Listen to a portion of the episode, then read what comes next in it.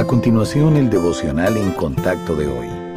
La lectura bíblica de hoy comienza en el versículo 9 de Colosenses capítulo 1. Por lo cual también nosotros, desde el día que lo oímos, no cesamos de orar por vosotros y de pedir que seáis llenos del conocimiento de su voluntad en toda sabiduría e inteligencia espiritual, para que andéis como es digno del Señor, agradándole en todo, llevando fruto en toda buena obra y creciendo en el conocimiento de Dios fortalecidos con todo poder, conforme a la potencia de su gloria, para toda paciencia y longanimidad, con gozo dando gracias al Padre que nos hizo aptos para participar de la herencia de los santos en luz, el cual nos ha librado de la potestad de las tinieblas, y trasladado al reino de su amado Hijo, en quien tenemos redención por su sangre, el perdón de pecados.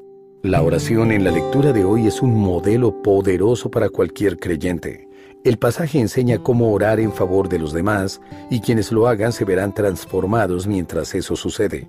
En los versículos 9 y 10 de esta carta, Pablo y Timoteo dicen que han estado orando para que los creyentes de Colosas sean llenos del conocimiento de la voluntad de Dios. Uno de los principales pasos para saber la voluntad de Dios es conocer su palabra, la cual proporciona orientación en cada situación, cuando oramos con esta conciencia, le estamos pidiendo a Dios que nos haga clara su voluntad para cada decisión. También ellos dicen que han estado orando para que los creyentes de Colosas anden de una manera digna del Señor. Esta es una frase que significa hacer que la vida de uno cuente para la eternidad. Todo lo que hemos hecho en el Espíritu vale más que las cenizas de madera, heno, paja, producidas por los esfuerzos mundanos.